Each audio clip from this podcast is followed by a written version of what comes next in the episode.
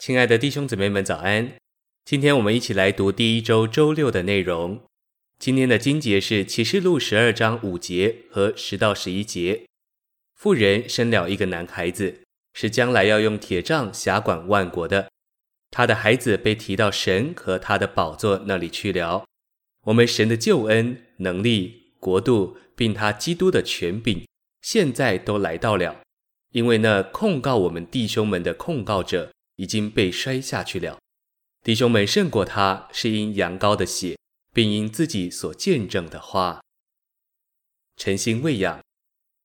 创世纪三章女人的后裔，主要的是指主耶稣，但得胜者在这后裔里也有份。女人的后裔包括教会，特别是得胜者。虽然主伤了撒旦的头，但他仍然在做工。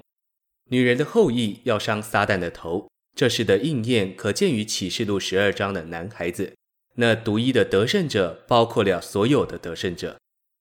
当神对某一件事的态度改变时，他就有一个时代的行动。每一个时代的行动都带进神的心路。神最重要的时代行动是在启示录十二章，他要结束这个时代，带进国度时代。他怎样才能结束这个时代，带进另一个时代？他必须得着他时代的凭借。信息选读：男孩子的被提结束召会时代，并引进国度时代。男孩子使神能有所行动。如果没有男孩子和被提，神就无法有时代的行动。我们绝不该忘记，神是能被限制的。在他一切的行动中，他等候人。神在天上的捆绑是基于我们在地上的捆绑。神在天上的释放是基于我们在地上的释放，每一件事都在于召会。神的心意是要受造之物来对付堕落的受造之物，照着他的定旨，全召会都该对付撒旦。然而召会堕落了，所以需要得胜者兴起来。神的定旨得以在得胜者身上成就，是因为他们与他同工。我们在整本圣经都能看见得胜者的原则。神总是得着一般得胜者来进行时代的行动。召会历史中第一个特别的行动是改教运动。在这时代的行动中，神使用了路德·马丁。在威尔斯复兴之后，弟兄们也为神用以开始神的新行动。罗伯斯·伊凡和宾·路易师母这两位认识关于属灵征战的事，他们知道如何对付撒旦。罗伯斯·伊凡曾经十年没有出现。在被遇见时说：“我在那里祷告国度的祷告。”每当神要有一个时代的行动，就必须得着他的凭借。